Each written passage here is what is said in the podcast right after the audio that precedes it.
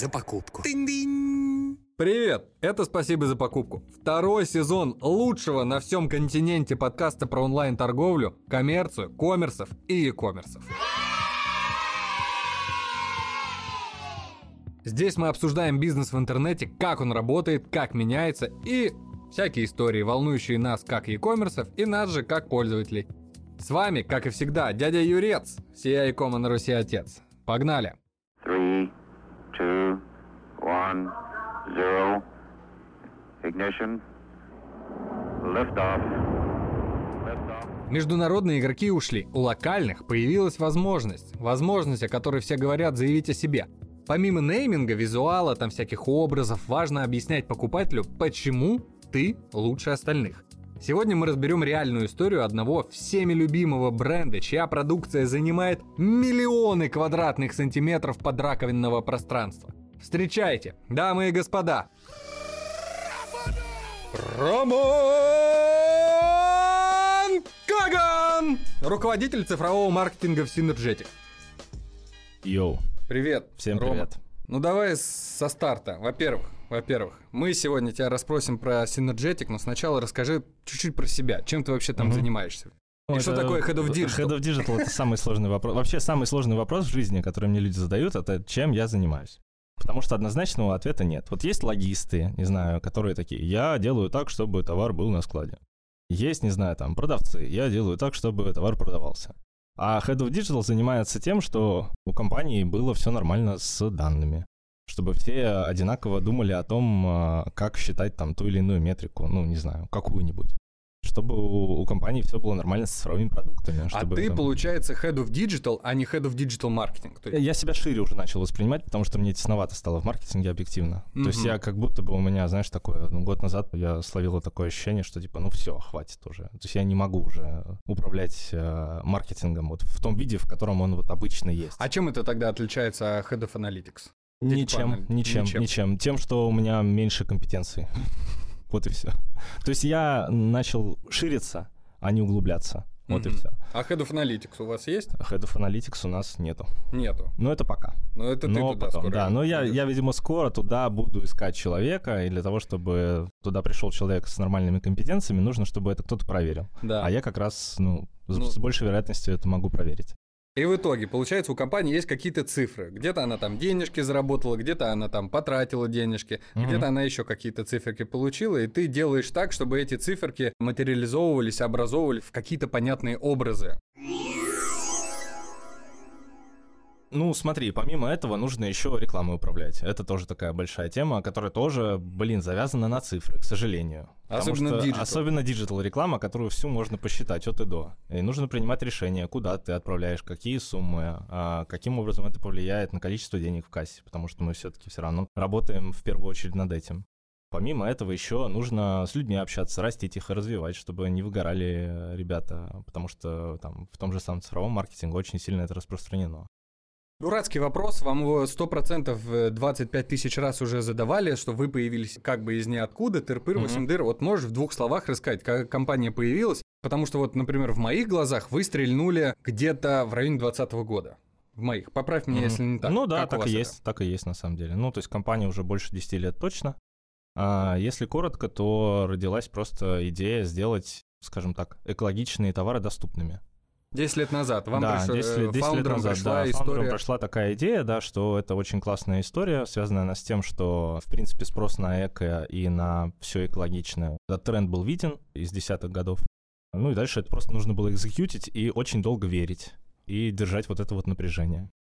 И спустя там как раз э, 8 лет мы в 2020 году выстрелили во время э, пандемийных вот этих вот историй.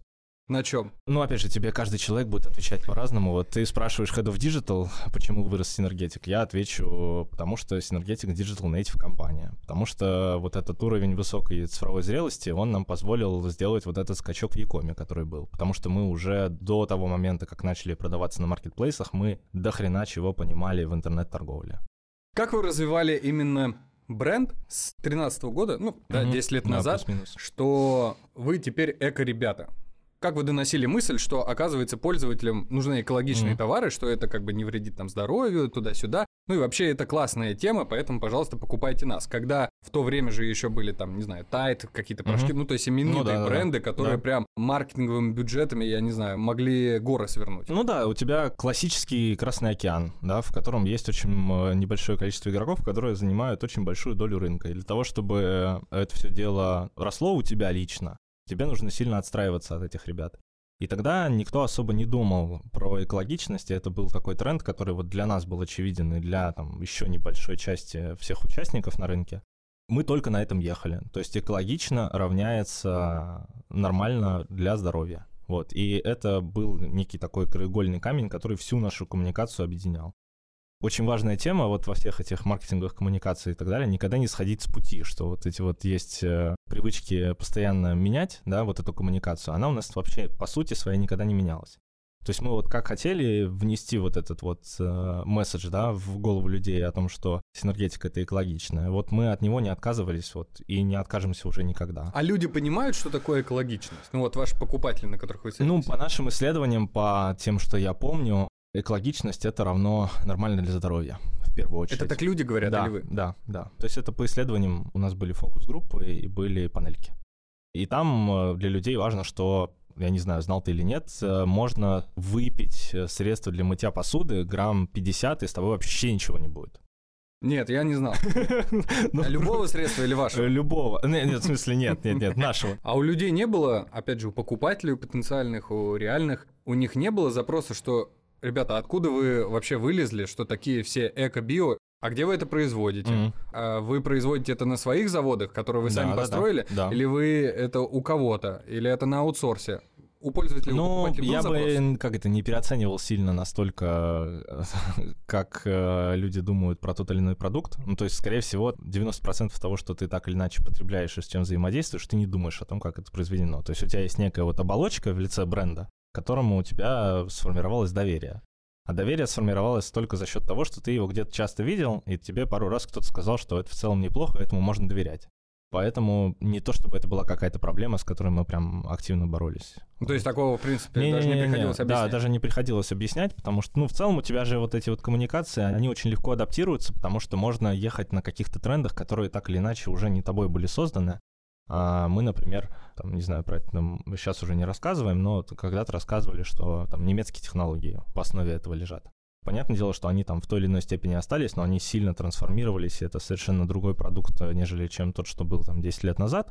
Но сам факт, да, в коммуникации это есть, и это считывалось. А, вот, кстати, про сам продукт, он поменялся за эти 10 лет? Конечно, конечно. Ну, то есть там вот как есть, не знаю, маркетинг меняется, также и продуктовый маркетинг меняет э, продукт под э, рыночную конъюнктуру, под э, оптимизации поставок, под эффект масштаба, все-все-все.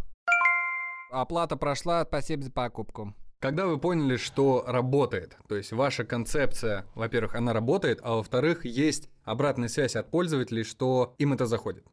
Первое сначала по поводу того, как понимаешь, что у тебя все получается. Для меня самый главный маркер это то, что вы договариваетесь о чем-то, вы это делаете внутри коллектива, и вы получаете то, что вы ожидаете получить. Это вот очень важная история, что у тебя появляется обратная связь с реальностью. То есть ты делаешь это, чтобы это повлияло на какую-то цифру, либо на какое-то ощущение, восприятие и так далее, ты потом это замеряешь, и у тебя получается ровно то, что ты хотел. Вот как только у тебя вот в жизни появляются такие вещи, которые ты так делаешь, то значит, что у тебя все правильно.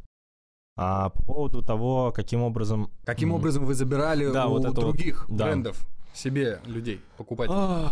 Ну, это комплекс. Это комплекс, потому что сам по себе маркетинг весь э, там сутевой у нас. Мы его так называем сутевым. что значит? Это значит, что мы что-то делаем всегда для того, чтобы э, оно случилось. То есть даже если мы Темщики, говорим про...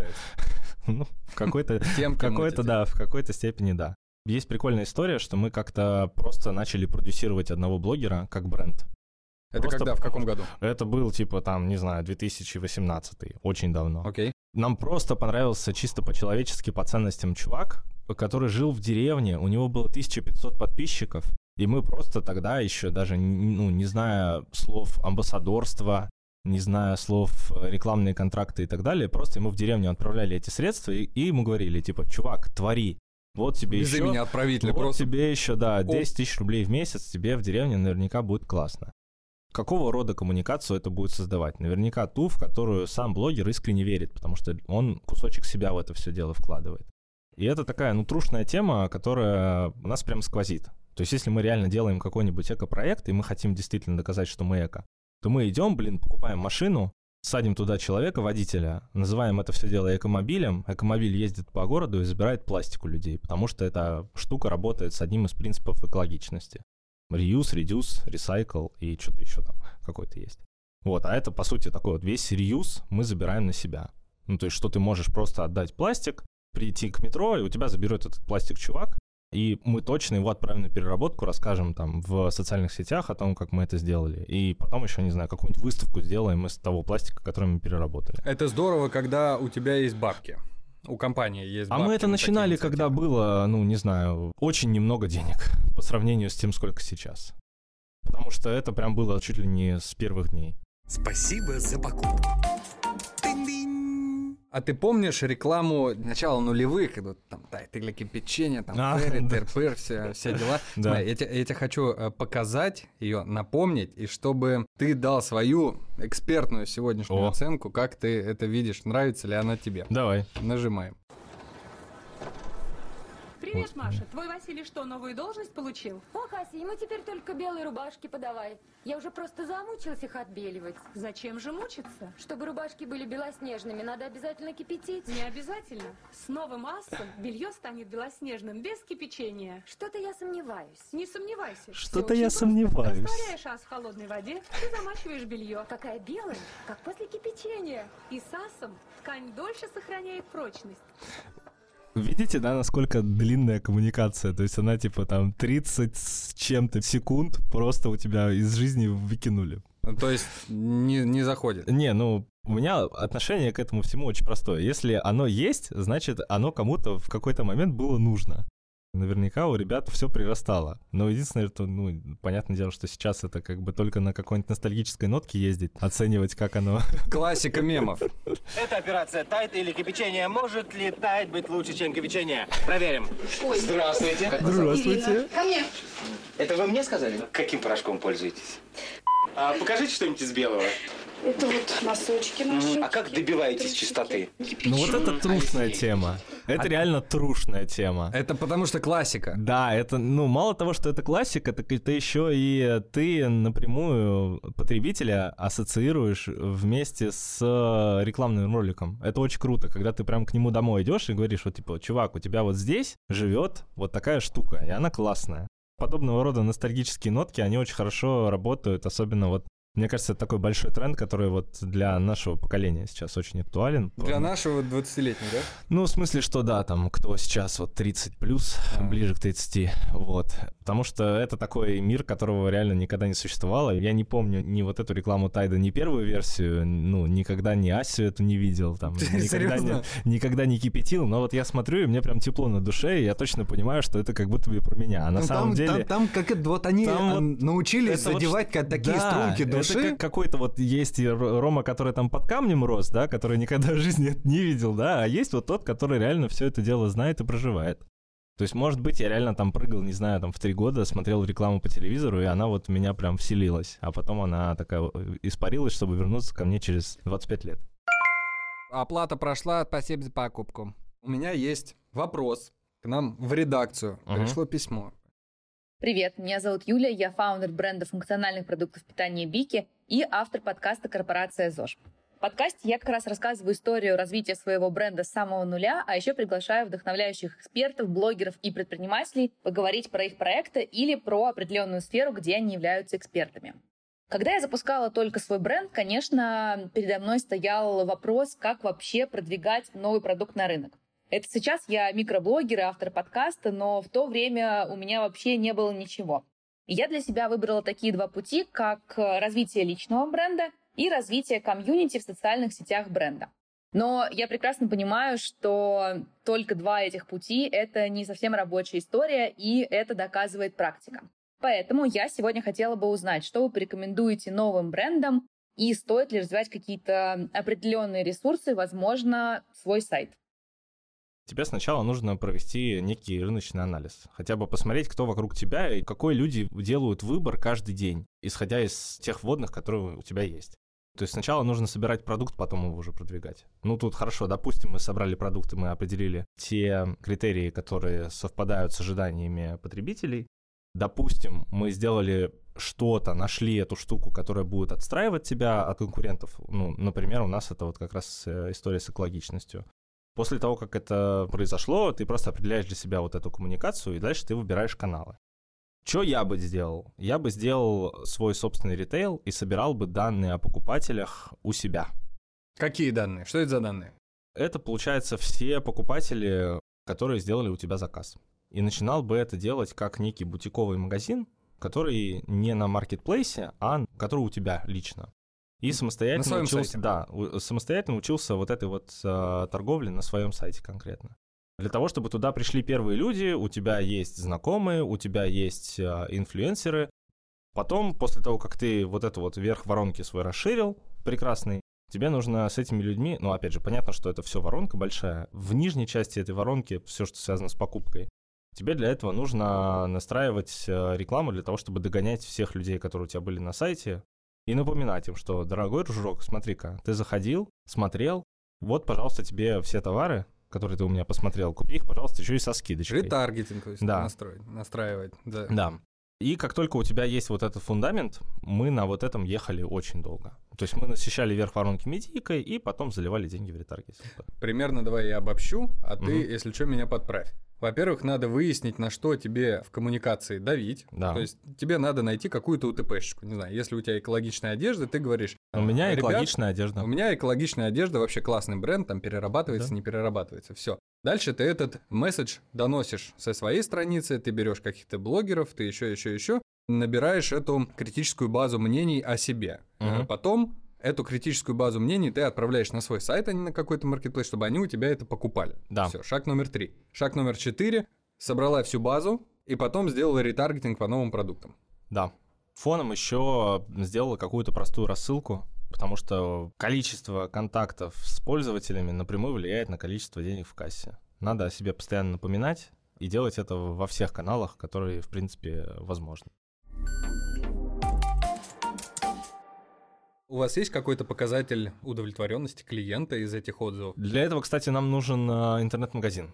Вот интернет-магазин — это наше такое мерило того, что у нас вообще с продуктами. То есть если мы понимаем, что приходят люди, которые с вероятностью там, ну, процентов 80 до этого взаимодействовали с нами в офлайне либо где-то еще, да, они покупают, знакомятся с продуктом, то есть такая метрика, как retention. Это количество людей, которые у тебя вернулись в рамках там, следующего периода, когда они должны купить в среднем. Если retention растет, значит, что у тебя все хорошо. Если retention падает, значит, у тебя что-то не то.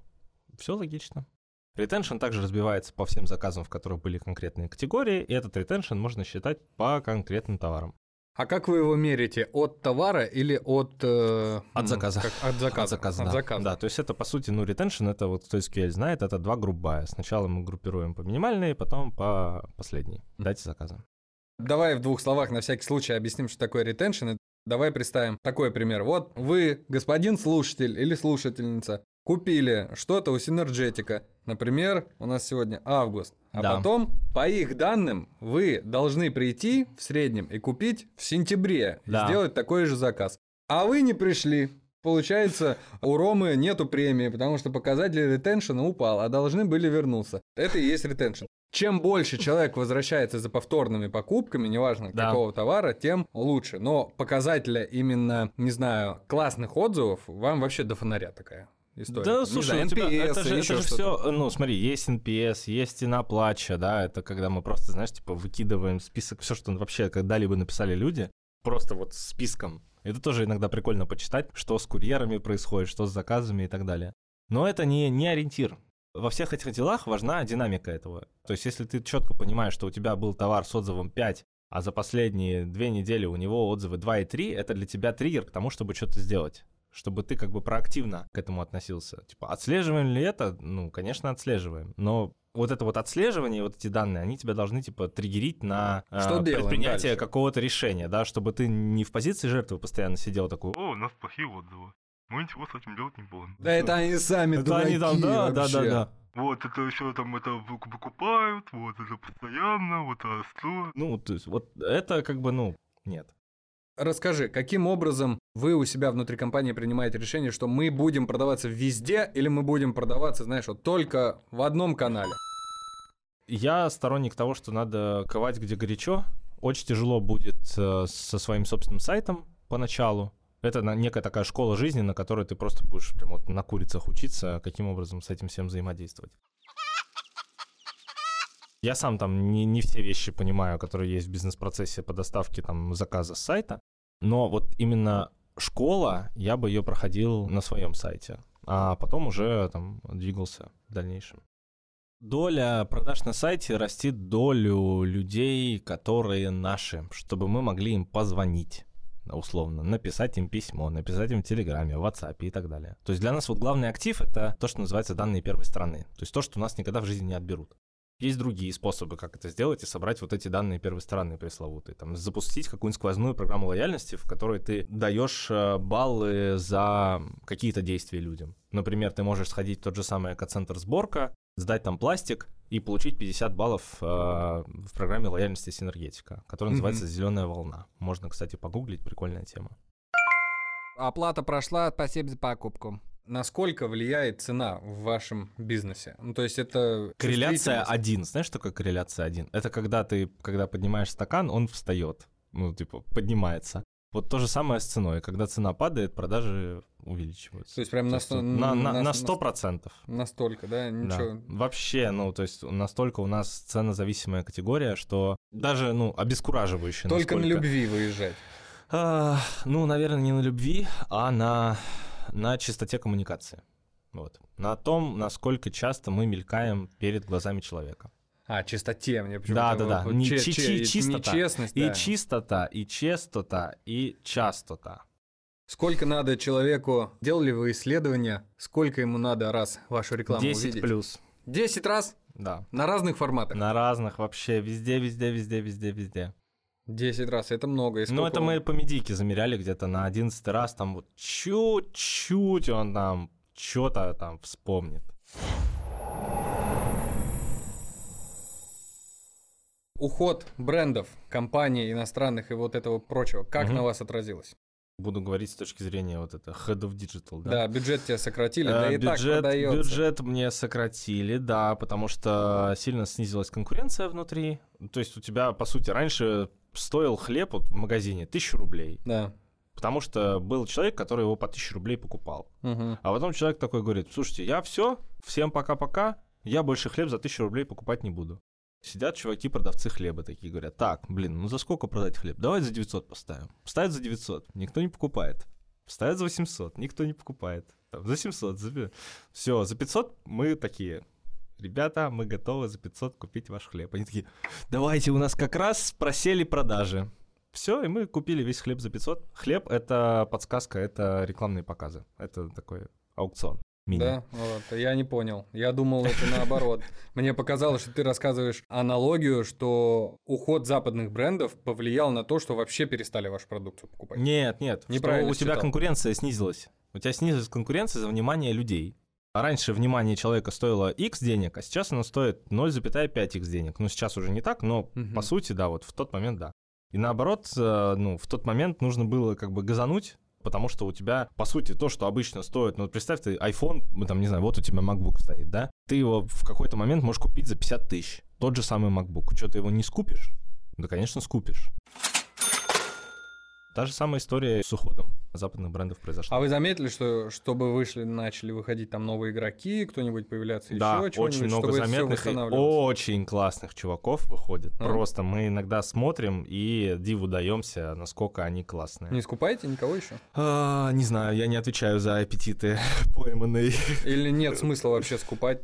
Без Вот. понятия. М? Даже, даже не знаю, как бы подойти к Ладно, фиг с ним. этот Так, и вопрос. что, как теперь вы конкурируете с ними? Они бодаются прям с вами? Они реально? бодаются очень жестко, но мы все-таки в той позиции, когда можем а, задавливать ресурсом, но при этом здесь нужно понимать, что тебе самое главное не, знаешь, не костенеть. Вот ты когда вот в какой-то момент, вот компания, когда она вот на этапе уже, когда она сформирована, Там уже есть такой, типа, костяк коллектива, там есть какой-нибудь Василий Петрович, который там, типа, 16 лет в компании, и вот он, типа, все знает, как все работает. И э, есть очень большой риск стать вот этим вот Василием Петровичем, если ты не будешь просто по сторонам смотреть и не пробовать постоянно что-то новенькое. Поэтому единственная как бы штуку, которую мы придумали, которая с этим борется, это сделать просто сервисное направление внутри компании, что типа мы будем другим компаниям тоже оказывать такие же сервисы по маркетингу, по там маркетинговой аналитике, почему-то еще. И очень надеюсь, что мы вот не закостенеем. Я бы вот очень не хотел бы вот закостенеть, вот так вот откинуть пузо, Да. так вот сесть, да, и сказать, у меня матрично, бля, 350, у меня три коллектива. Вот как вот персонажи есть такие. Это, конечно, ну, смерть для меня. Я точно понимаю, что это как бы будет разговор сбитого летчика, точно. Спасибо за покупку. Ром, ну спасибо. Я надеюсь, мы Спасибо нормально большое. посидели. Если есть напутствие, давай. Дорогие друзья, я обращаюсь к вам как к гражданским людям, не e-commerce. Да, все верно. Если вы делаете выбор в пользу экологичных товаров, вы делаете выбор в пользу своего здоровья. Постоянно имейте это в виду. И удачи вам. Так, господа e-commerce, леди e-commerce и маленькие коммерсята, на этом на сегодня все. Спасибо, спасибо, дамы и господа, что слушаете, накидываете дяди Юрий Лукасов и подписывайтесь на телегу из коммерса в e-commerce. Там вас ждут короткие ролики с не вошедшими в аудио выпуск материалами. Welcome. Ищите их по тегу «Спасибо за покупку». Все, всех обнял. Спасибо за покупку. Тынь-дынь.